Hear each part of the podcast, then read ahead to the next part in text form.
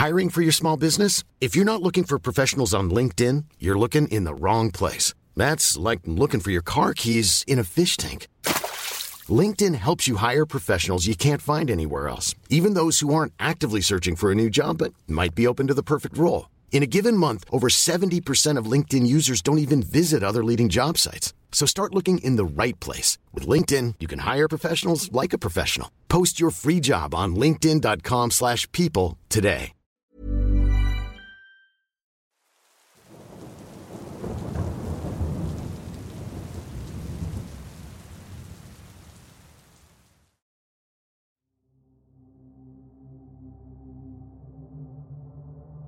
A la edad de 19 años compré un telescopio. Me gusta ver las estrellas, la luna, etc. Me pasaba horas haciéndolo, y debo aclarar que nunca había algo relacionado con ovnis, y mi relato no trata sobre eso. No niego que esperaba verlos algún día, pero al final me cansé de no obtener nada.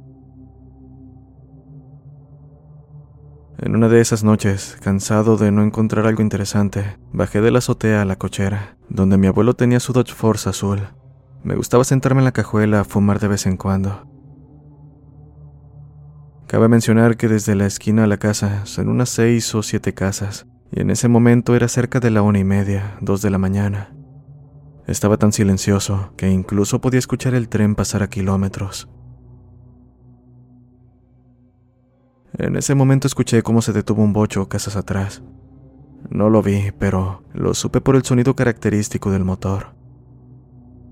Después, el inconfundible sonido de la puerta siendo abierta, seguida por la voz de un hombre decir, Hasta luego, descanse señorita, y tacones caminando por la banqueta.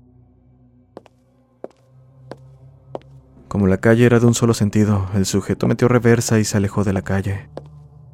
Por su parte, el sonido de tacones continuó aproximándose mientras terminaba mi cigarrillo. Decidí irme al sillón de la sala, pues si la mujer me encontraba en la cochera a mitad de la noche, seguro se espantaría. Aunque el auto de mi abuelo me cubría, lo menos que quería era un malentendido. Para mi sorpresa, no vi a nadie pasar frente a la casa, pero los pasos continuaron, lo cual me pareció muy extraño. Salí a la calle, dándome cuenta de que estaba vacío donde mirara. Aún así los pasos se escuchaban, aquel sonido de tacones alejándose por la banqueta. En días posteriores, hablando con mi abuela, salió el tema sobre lo ocurrido aquella noche. Ella, con un tono calmado, me dijo, Ah, sí, es la taconuda. Agregó que la llegó a escuchar, al igual que las vecinas, y es algo que ocurre con relativa frecuencia. Esta experiencia me resulta hasta graciosa, pues entré a la casa para que la supuesta mujer no se asustara, y quien terminó espantado fui yo.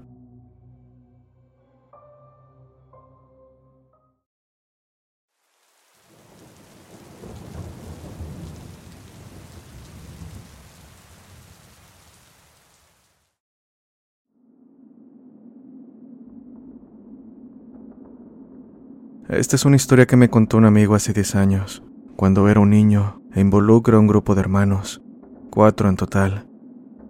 Se organizaron para ir juntos a un parque acuático ubicado en la zona en ese momento. La madre permitió que los tres hermanos mayores fueran, pero no dejó que la más pequeña se uniera a ellos. Llegaron y todo transcurrió normal. Disfrutaron y se divirtieron. Sin embargo, al regresar se voltearon en un canal lo más aterrador fue que encontraron al menor de los tres en la cajuela. Por lo que me contaron, los hermanos solían hacerse bromas, por lo que quiero creer era la razón por la que uno de ellos fue encontrado ahí. De cualquier manera, la realidad es que era algo que jamás se sabría porque nadie sobrevivió. Tiempo después, alguien que conocía a estos chicos manejaba por esos rumbos. Antes de entrar a la ciudad hay un puente que la divide del valle. Dijo que en dicho puente vio a los tres hermanos pidiendo un aventón. No le pareció extraño y como conocía a la mayor se detuvo para saludar. Lo subió y habló con ella notando que el resto no decía nada. La mayor era la única que hablaba, pero aún así se mostraba de alguna manera extraña. Algo más que notó es que todos tenían su ropa húmeda, pero no quiso sacar el tema y condujo por un rato hasta que su amiga le pidió que los bajara. Días después, quien tuvo el encuentro, le preguntó a un amigo sobre la familia, mencionando que había visto a los hermanos en el puente. El amigo se sorprendió diciéndole que los hermanos habían fallecido hace aproximadamente un año.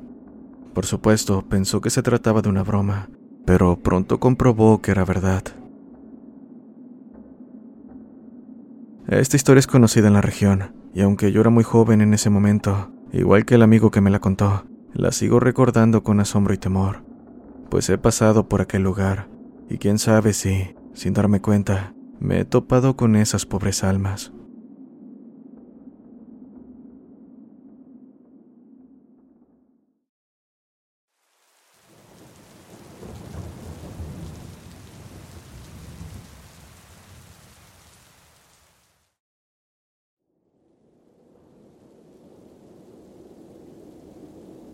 Mi esposa era scout. En una ocasión fueron de campamento a Iztaccíhuatl. Iban varias personas, la mayoría niños y solo dos personas adultas, mi esposa y otro jefe scout. Tenían planeado llegar al albergue y ahí acampar, pero debido a algunos contratiempos no pudieron llegar. De hecho, ya que les empezó a oscurecer, decidieron quedarse en unas cabañas que estaban por la zona. El otro jefe fue a revisar una cabaña y regresó a los minutos con cara de asustado, pero no dijo nada a los demás para no espantarlos, solo a mi esposa. Le dijo que encontró muchas cosas de brujería, gallinas muertas, muñecos y demás. La idea de estar cerca de ese lugar les causaba miedo, pero no había mucho que pudieran hacer en su situación, así que se quedaron en la cabaña más alejada. Cuando la noche finalmente llegó, un joven que no era del campamento se acercó a la cabaña, pidiéndoles que lo dejaran quedarse con ellos un rato, ya que se había lastimado el tobillo y no podía caminar bien. Ellos le comentaron que como tenían niños a su cuidado, podía quedarse, pero un poco retirado. El joven, agradeciendo por el gesto, aceptó, diciendo que había llamado a sus amigos y pronto irían por él. Cuando llegaron sus amigos en una camioneta, se subió y antes de irse, les dijo a mi esposa y su compañero, será mejor que no se queden aquí. Váyanse antes de que las cosas se pongan feas. No entendieron sus palabras y aunque quisieran irse no podían hacerlo, pues los niños estaban cansados. Pusieron las tiendas de acampar dentro de la cabaña y ya entrada la noche cuando la mayoría de los niños estaban dormidos, Hicieron una fogata afuera, dando rondines de vez en cuando en los alrededores para vigilar. Cuando le tocó a mi esposa, como eso de las dos de la mañana, lo primero que hizo fue ir a la cabaña y ver que todo estuviera bien. Al abrir la puerta alcanzó a ver la silueta de un hombre con sombrero, escondiéndose en la oscuridad. Se asustó y rápido prendió la linterna para iluminar dónde estaba aquel sujeto, pero no había nada. Regresó con su compañero pensando que lo había imaginado, pero igual terminó contándole lo que acababa de pasar. Repentinamente escuchó el sonido de ramas crujir, seguido por la voz de su compañero diciendo que había algo en los árboles. Mira, está brincando de un lado a otro. Lo único que se les ocurrió fue ponerse a rezar durante un rato hasta que el ruido cesó. En ningún momento quisieron apuntar con las linternas, pues de alguna manera sabían que aquello no era algo que debían ver. Ya por la mañana, cuando despertaron los niños, estos se acercaron diciéndole a mi esposa y su compañero. ¿Por qué nos estuvieron jalando la tienda toda la noche? Se pasan. Nos quieren asustar, ¿verdad?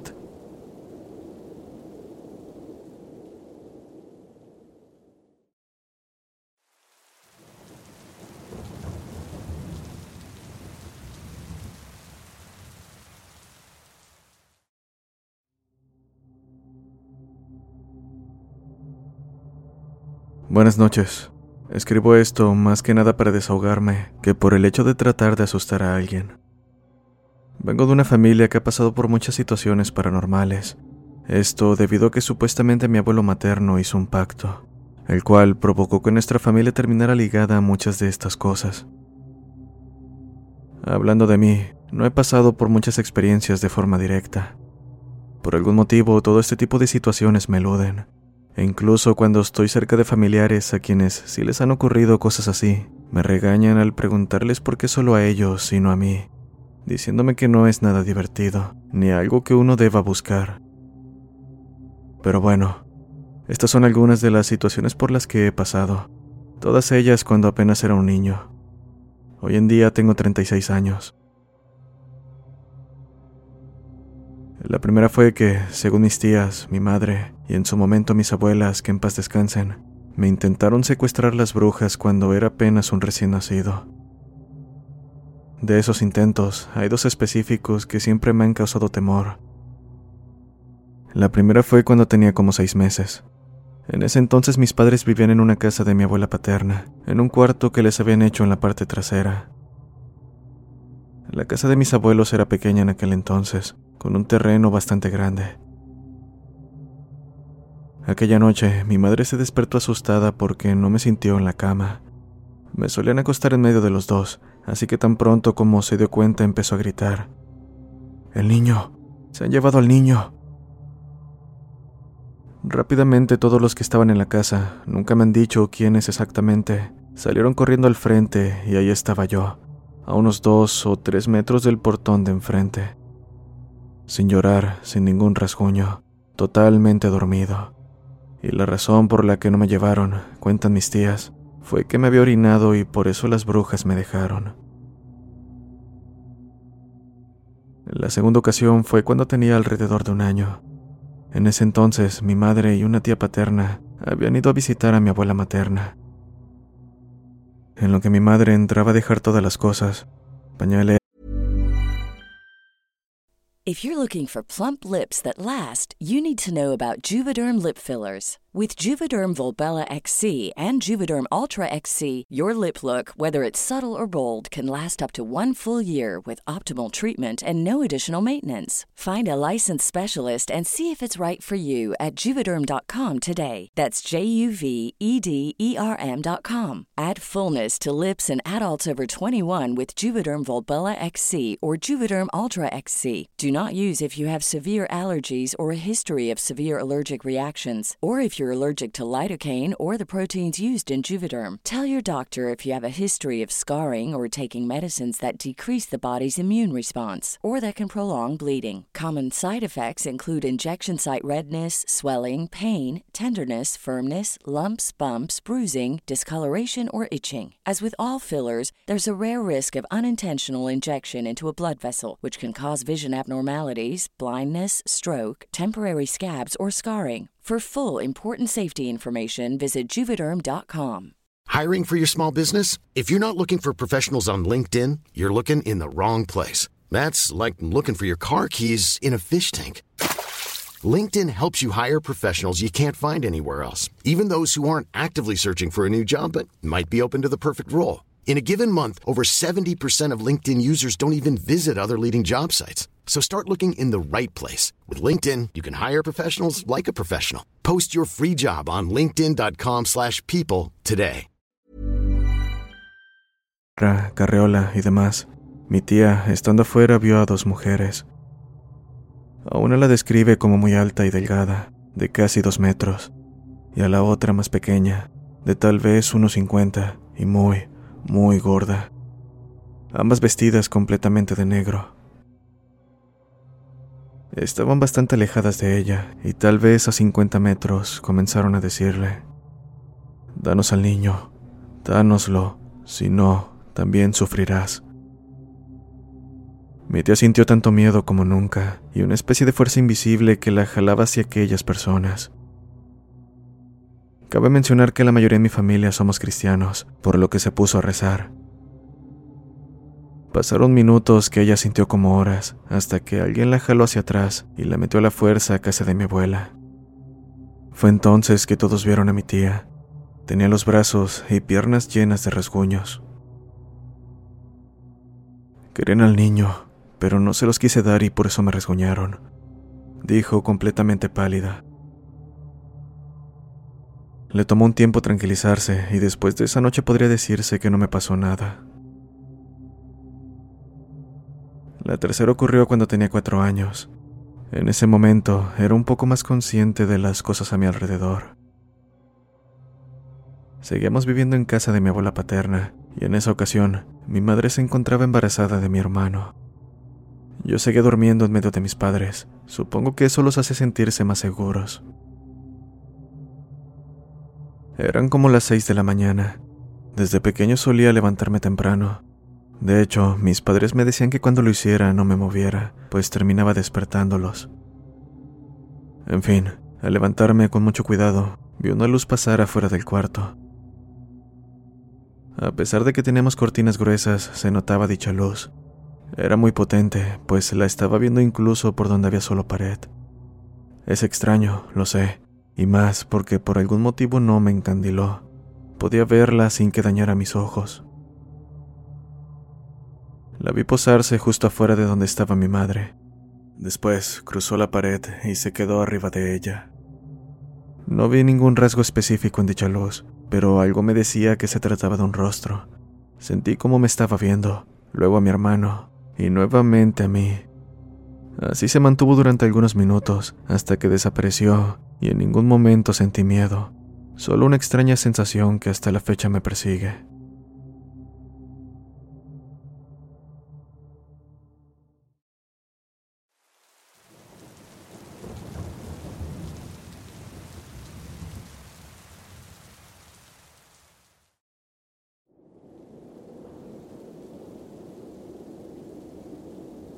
La casa de mi abuelo tiene algo. Varias veces hemos escuchado pasos en el techo, alguien limpiándose los pies en la alfombra, puertas azotándose en la noche. Recuerdo una noche en la que estábamos todos mis primos en el antiguo cuarto de mis tías y mi madre. Nos despertamos alrededor de las dos o tres de la mañana debido al sonido de alguien arrastrando los pies en la alfombra. Me levanté percatándome de que uno de mis primos estaba viendo hacia el centro de la habitación. Mientras los otros tres se estaban levantando, el sonido de arrastre pasó a ser el de pasos pesados. La puerta del cuarto estaba cerrada, pero los pasos siguieron el camino hasta la entrada de la casa, y luego escuchamos cómo se abría y la azotaban. En el caso de mis tías y primas, ellas han tenido experiencias más desagradables.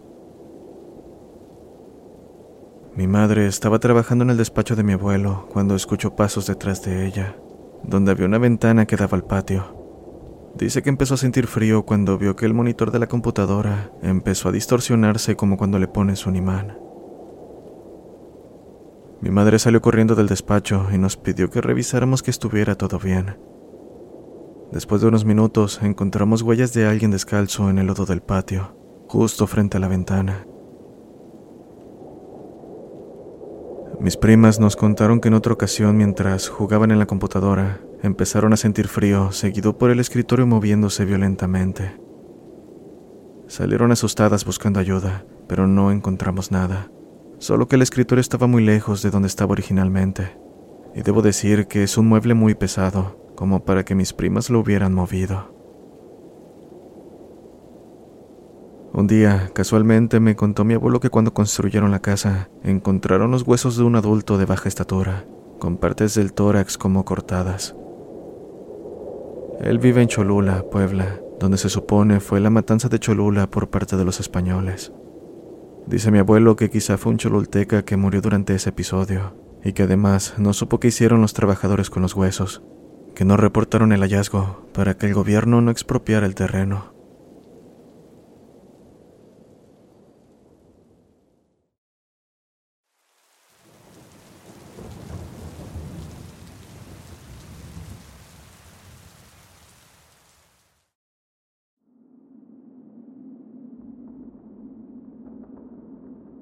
Una de las experiencias más notables de mi infancia ocurrió un fin de semana alrededor del mediodía, mientras estaba preparando el desayuno.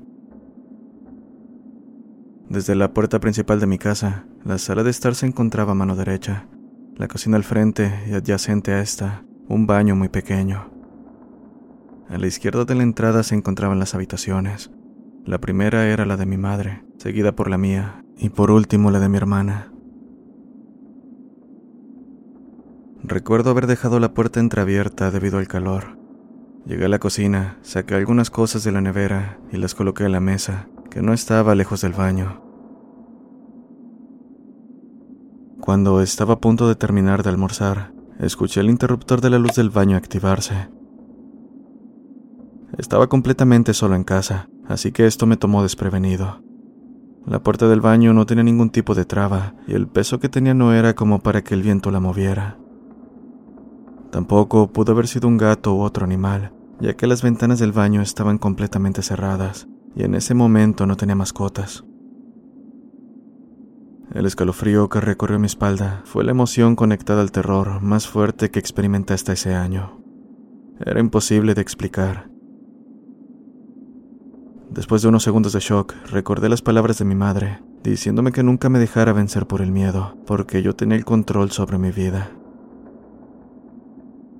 Me di media vuelta y caminé hacia la entrada de la casa. Traté de pedir ayuda a quien sea que se encontrara afuera, pero no tenía el coraje de hacerlo. Justo cuando reuní el valor, la puerta del baño se abrió y se cerró de golpe. A partir de ahí no recuerdo nada más. Algún tiempo después, estando en la cocina por la noche, mientras terminábamos de cenar, decidí compartir esta experiencia con mi madre. En lugar de duda, su semblante reflejó preocupación. Se quedó callada por unos segundos y luego me dijo, Tranquilízate, hijo. Prepárate para dormir y mañana hablaremos de esto. Me sentí un poco nervioso y confundido, pero seguí su consejo. Con las luces de la casa apagadas y a punto de quedarme dormido, escuché un objeto caer. Le pregunté a mi madre si estaba despierta y me dijo que sí, pero ella pensó que el causante del ruido había sido yo. Acaba de caerse un estuche en mi habitación, agregó. Era un estuche grande y pesado donde guardaba diversas cosas. Lo tenía en una repisa muy alta a la cual solo podía llegar con ayuda de una silla. Duérmete, no pasa nada, dijo antes de que pudiera hablar. Al día siguiente tuvimos un día normal hasta que llegó la noche. Mi madre me pidió que comprara algunas cosas en el almacén que estaba unas tres calles de distancia. Lamentablemente, dicho lugar se encontraba en una zona donde la calle estaba bloqueada debido a una construcción en proceso. Mientras buscaba una ruta alterna, me sentí confundido, ya que parecía imposible pasar por ahí. Al final decidí ir pegado a la esquina izquierda de la vereda que llevaba al pequeño almacén. Estando a punto de dar el primer paso, escuché un ruido similar al galope de un caballo detrás de mí. Me tomó por sorpresa, pues nadie estaba afuera y no había nada de ruido, ni siquiera el de animales callejeros. El miedo me invadió al darme vuelta y ver que no había nada detrás de mí. Corrí de vuelta a casa llorando desconsoladamente. Llegué contándole a mi madre, apenas formando frases coherentes. Ella trató de entenderme, y aunque no estoy seguro de si fui claro, su semblante reflejó preocupación nuevamente, como si yo hubiese descubierto algo que no quería que supiera, pero no dijo nada. Pasó el tiempo sin que tuviera más experiencias extrañas hasta que cumplí 15 años. Un día, mientras regresaba de mi primer día de trabajo, en plena madrugada, noté que las calles habían cambiado considerablemente. Estaban bien iluminadas y había vehículos policiales, lo que debería haberme hecho sentir seguro. Sin embargo, al llegar cerca del almacén, escuché lo que parecían ser tres o cuatro personas corriendo detrás de mí. El terror volvió y me di la vuelta. Una vez más no había nadie. Apenas me giré de vuelta a mi camino, escuché pasos fuertes, pero por más que volteé no logré ver a nadie. El miedo me hizo correr con todas mis fuerzas, incluso saltando un pequeño muro para llegar a casa. Al entrar me di cuenta de que estaba solo y traté de tranquilizarme lavándome la cara. En ese momento sentí que todo se nublaba y sospecho que me desmayé, pues no recuerdo nada a partir de este punto. Solo despertar en mi cama al amanecer. Hasta ahora, no he podido hablar con mi madre sobre el tema, ya que ella evita la conversación. A lo largo del tiempo, dejé de intentarlo, porque siento que podría tratarse de un tema del que me arrepentiré conocer.